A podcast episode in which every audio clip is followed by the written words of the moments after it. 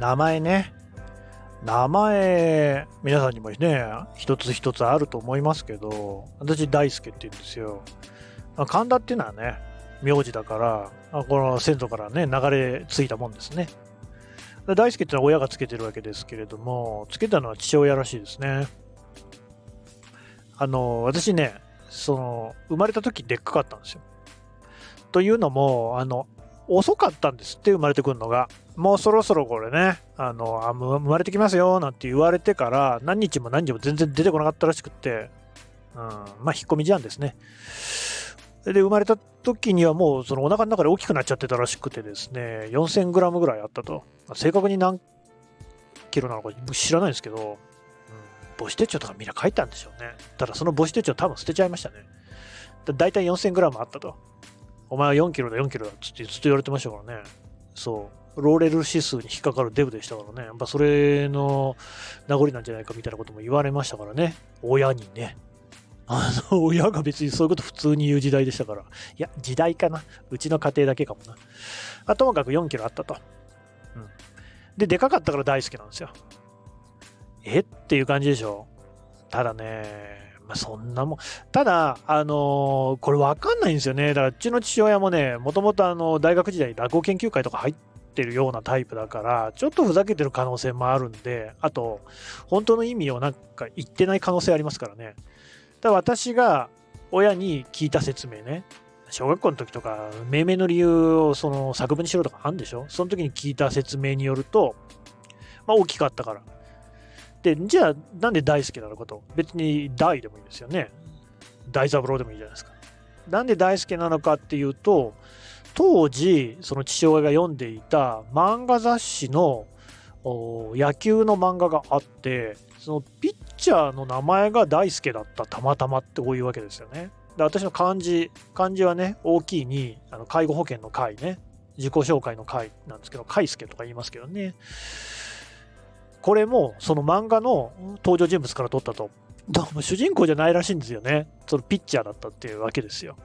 ただ、父親死んじゃったんで、その漫画のね、タイトルとかわかんないんですよね。だから私一回ね、その昭和50年が私生まれた年なんで、ぐらいに連載されていた漫画、野球漫画っていうのをちょっとね、調べようと思ったことがあるんですけど、無理でしたね。当時ね、野球ってめちゃくちゃ人気あるんですよ。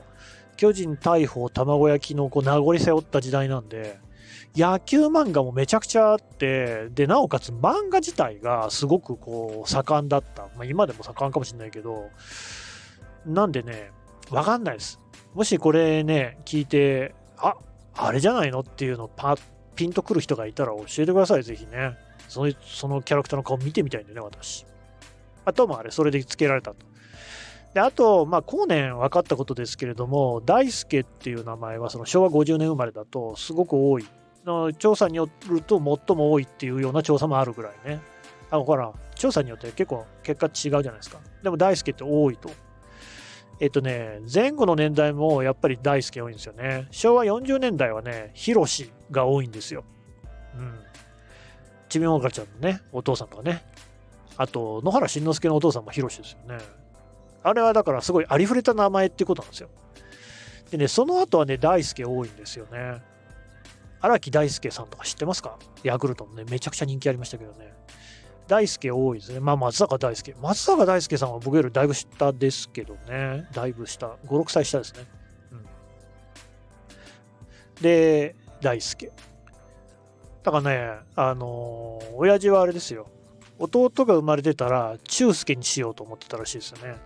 というところからは3人兄弟にしたかったのかなって感じがしますけれども、まあ、もちろん母親は大反対していたってことで、あと結果的に生まれたのはあの女子だったんでね、妹だったんですけれども、妹の名前については言わなくてもいいでしょうね。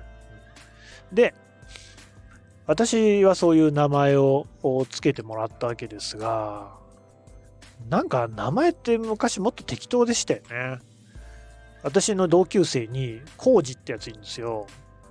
なんで浩二かっていうと、昭和50年ってね、山本浩二選手、赤ヘル、ね、ミスター赤ヘルですよ。広島東洋カープが優勝した初優勝じゃないかな。年で、まあめちゃくちゃ強くてめちゃくちゃ人気あって、その4番が、4番バッターね、中心打者が山本浩二さんで、それにあやかってつけたと。うん、長男なんですよ。浩二の字は数字の2でね。いや、だからね、それをね、もうネタにしてましたけど、そいつは。なんか適当ですよね。大体ほら、昔は本当にあの太郎って名前のやつ、僕の同級生にもいましたよ。僕の同級同級生に山田太郎って言いましたからね。そりゃないよって思いますよね。しかもね、その子ね、双子なんですよ。双子のね、弟はね、たけしって言うんですけど、山田たけし。ま、たけしもよくある名前だけど、ただの武士って書いてたけしなんですよね。ちょっとそっちの方が良くないですか？あの、手間がかかってる感がある。だってたけしってあの武士の武一文字でたけし、北野たけし監督みたいなね。でも良さそうだし、まあたけしっていう書き方は他にもいろいろあると思うんですけれども、武士って書いてたけしって、まあちょっと、ちょっとだけかっこいいかな。まあそうでもないか。太郎がね、とにかく山田太郎と山田花子みたいなのって、戸籍のなんか記入例みたいな名前でしょ。ちょっと自分が親だったらつけないかなと思いますけど、まあまあまあ、なんかあの、多分ね、いろんな意味合いがあるんでしょうけどね。うん。元気かな？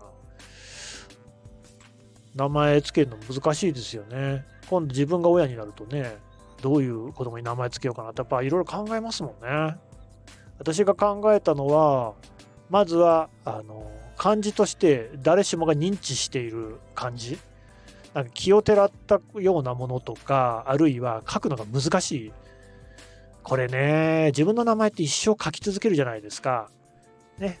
書類だとか、サインだとか、あと、そうそう、受験の時にも名前書きますよね。難しい名前大変でしょ。僕大好きだからめっちゃ簡単だったんですよ。ね。小学1年生で書ける。スケはならないけど、まあ簡単な構成ですからね。シュッシュッシュッシュって4本書くだけ。だいぶ楽してますよ。僕のね、友達にね、お寺の子がいてね、順教って言うんですけどね、順番の順に、えー、敬老の日の敬、敬うという字ね。やっぱお寺さんとこの子供はね、難しい名前多いですよね。書くの大変だよなっていうふうに思ってましたね。うん。そうそう、だからまあ、書ける字っていうのと、あと誰もが認知できる字、そのね、難しい読み方がなんか複数あるとか、あと受話器越しに電話なんかでこういう感じですっていうのを説明するのが難しい。そういう名前はやめてあげようっていうふうに思ってましたね。うん。皆さんもね、名前にはいろいろ思い出とかもあるんじゃないですか？私の場合で言うとね、大輔っていう名前。あんまないな。なんかね、神田って呼ばれることが多かったですね。あだ名はね、大体カンちゃんね。うん、あだから幼稚園までの友達とかお母さんは大ちゃんって言うんだ。うん。下の名前で言うんですよね。だけど、小学校上がってからもうカンちゃんですね。不思議だな。なんでだろう。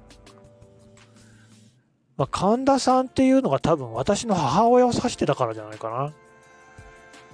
そ、神田さんとこの大ちゃんですよね、きっとね。だっていつも母親と一緒にいるもんね、幼稚園児なんてのは。うん、友達とのこうやりとりとかっていうのは母親を介したものですもんね。そこ行くと小学校に上がると、もうあの、名簿ってありますからね。神田大輔で、あいうえお順で最初は並んだりしてね、それも神田ですよね。うんあんま僕ね、あだ名つけられないタイプなんですよね。なんかいろんなあだ名持ってる人いいんじゃないですか。一人だけね、僕のことをダンカって逆に呼ぶ。昔、小学生ってなんで逆に名前呼ぶんですかね。近藤達夫君って友達いてね、落ちたうどんこって言われててね。うん、まあ、近藤さんは全員逆さから読んだらうどんこさんだな。多い名前だからね、近藤さんってね。いや、だから最近の、その、若い人って、みんな芸能人みたいに整った名前してますよね。あの、キラキラネームとかもね、問題に話題になったりしましたけども、そういうんじゃなくて、普通になんかおしゃれな名前してんなと思って。うん。乃木坂46で見たとき思いましたよね。みんななんか西野七瀬とか白石舞とか芸名みたいじゃないですか。あれ本名なんですよね、全部ね。ああ、斎藤飛鳥とかね。あれはすごいなと思いますよね。AKB はそうでもないよな。前田敦子とかそんななんか整った芸能人的な名前って感じしませんもんね。